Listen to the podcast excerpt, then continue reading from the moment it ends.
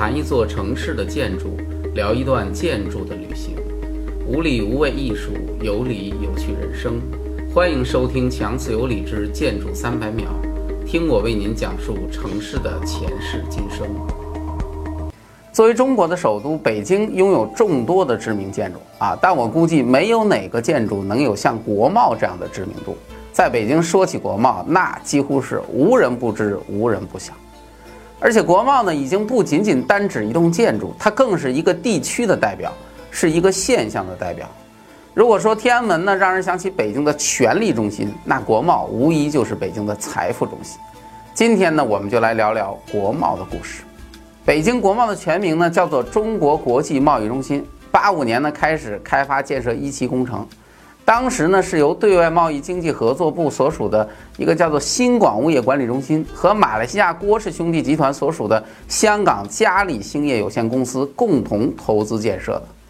这个建设呢，在当时也是进行了设计竞标啊，引起了广泛的关注。最终的结果呢，美国公司的设计方案从各国的设计方案当中被选中，啊，最终国贸一期工程八九年建成开业了。当时的一期工程呢，总建筑规模也是将近十万平米的建筑体量啊，那个时候就很大了，包括了办公、公寓、酒店、展示和购物中心等一系列的综合功能。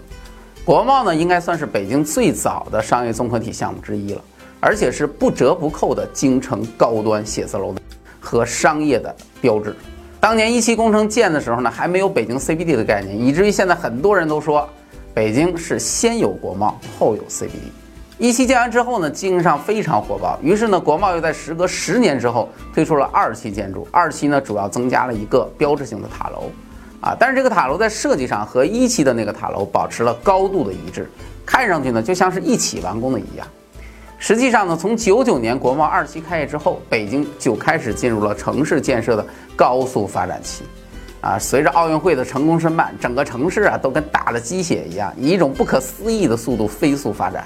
那个时候呢，国贸成为了北京商业中心的代表，而且我还记得当年国贸那个展厅最为火爆的就是每年的房展会啊，经常是人山人海，基本上就是京城房地产交易的标志性平台。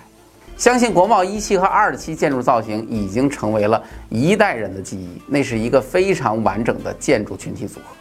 几个建筑体量的组合关系很协调，写字楼的竖向线条啊，展厅的水平线条，前端还有一个弧形的玻璃的造型体，再加上非常独特的咖啡色的建筑立面色彩体系。虽然这个设计并没有采用明显的中国文化特点，但却留住了所有人的记忆。而这种建筑色彩和组合的方式，在以后的城市建设中几乎就再也难以见到了。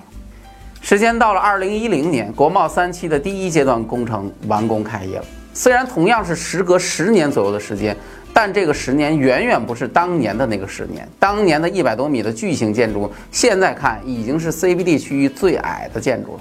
随着央视大楼、财富中心、银泰中心等一系列重要项目的建成，东三环区域啊，基本上变成了北京各个建筑项目争相展示的一个舞台。建筑的地标性呢，也不停地在发生变化。无论从业态组合啦、建筑品质啊、建筑高度，每个项目都想重新定一下北京的东三环的中心在哪里，都想成为北京 CBD 的代名词。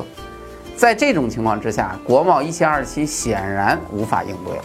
啊。不过我觉得呢，说实话，当年的建筑设计啊，其实是很成功的。现在在三期建成之前，国贸虽然丧失了高度优势，但从建筑感受和建筑色彩来说，国贸从没有失去它的标志性。现在国贸开始建设国贸三期工程，这个工程呢，从开始建设就确定要夺取北京第一高楼的称号。国贸三期的建筑设计公司依然是我们的老相识啊，美国的 SOM，而结构的设计呢也是熟人奥雅纳，这都是当今世界顶尖的设计公司。那么这些国际顶尖的设计公司设计的国贸三期又有什么独特之处呢？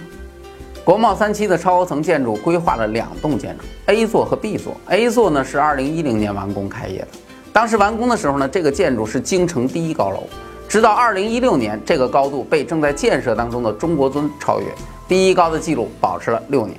A 座建筑的外观特征给人的感觉是一个相对比较稳重的造型，整体建筑通体没有什么特别大的形体变化。啊，结构呢采用的也是传统的形式，立面上呢也没有太多的文化元素的表现，四四方方，唯一的变化就是建筑的中部向外突出，整体有一个小弧线。而这个设计呢，其实来源于古希腊的古典柱式。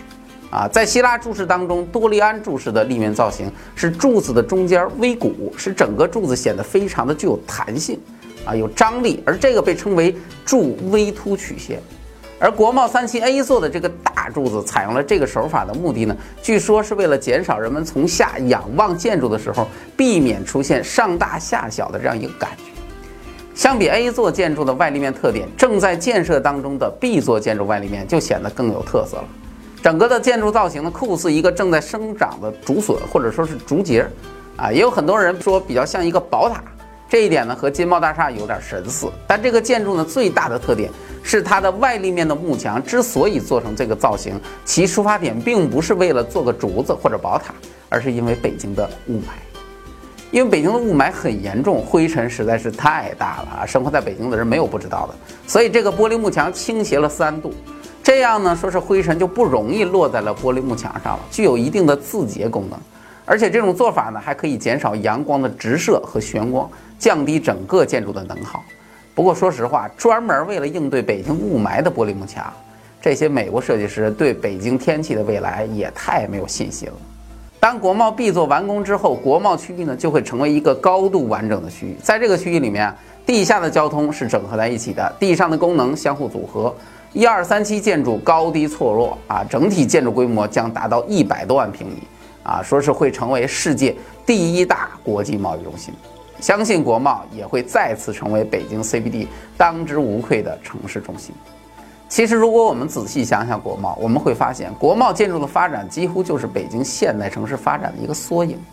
它的建设历经北京建设的所有重要阶段，并且在每一个阶段呢，都占有非常重要的地位。因此，国贸的建筑风格几乎就是北京的一个代表，啊，虽然北京也有备受争议的大裤衩，也有造型优美的凤凰中心，但你会发现那都是非常少见的个例。大多数的建筑呢，追求的都是平平淡淡，或者说是甘于中庸。这一点呢，既是这个城市的外在特征，更是这里的文化内涵。也许这才是那个非常注重地方文化表现的 SOM 所提交的国贸三期方案的真正原因吧。